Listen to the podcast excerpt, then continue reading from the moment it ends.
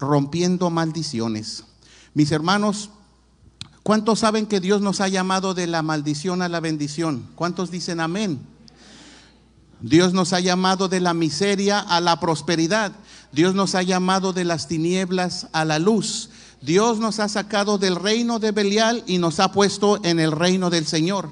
Y Dios nos ha sentado en alturas celestiales y estamos sentados en alturas celestiales por la sangre de Jesucristo, porque entramos a su presencia por la poderosa sangre de Jesús, que nos amó y se entregó a sí mismo y abolló toda artimaña del diablo.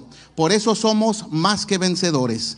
Y hoy vamos a estar hablando y le voy a decir a usted cómo puede romper una maldición. Y así vamos a darle lectura a esos versículos, así es de que esté ahí atento y vamos a concentrarnos en la palabra.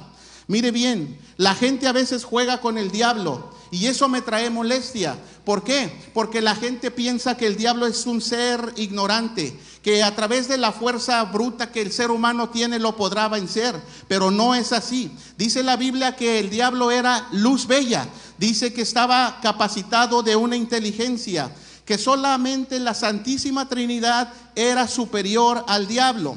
Y cuando leemos el capítulo 28 de Ezequiel, encontramos la tremenda esplendidez de Satanás, cómo brillaba el maligno. Era un ser tremendamente poderoso y lo sigue siendo. Sigue siendo un adversario tremendo con el cual podemos pelear, pero no en lo físico, solamente con las armas espirituales que vienen de parte de Dios.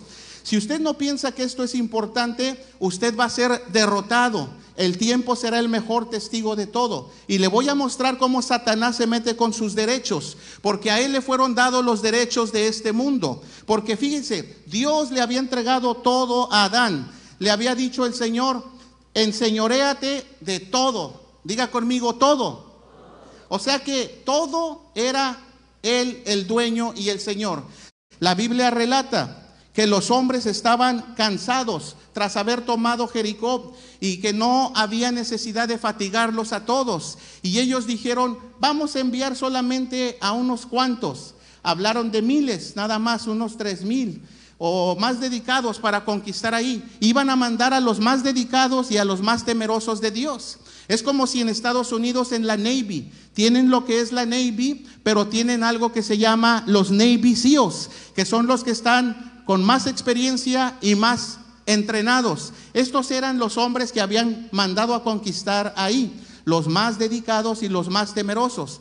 Pero fíjese, tenemos que pensar que se trataba de un grupo especial de parte de Israel muy bien seleccionado. Ellos eran los que iban a conquistar ahí.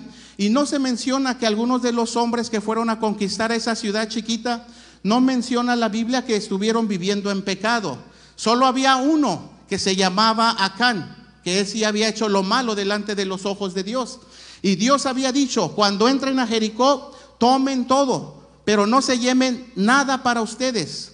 Pero Acán, cuando nadie lo vio, se robó lo que no le pertenecía. Y dice la Biblia que vio las telas, dice que vio el oro. Imagínense, wow, dijo cosas materiales, esto tiene gran valor, mucho dinero puedo sacar de aquí. Como dicen por ahí, nadie sabe, nadie supo, me lo llevo a mi casa, pero casa. Pero déjeme decirle que Dios lo vio y le dio una sentencia. Jesús de Nazaret.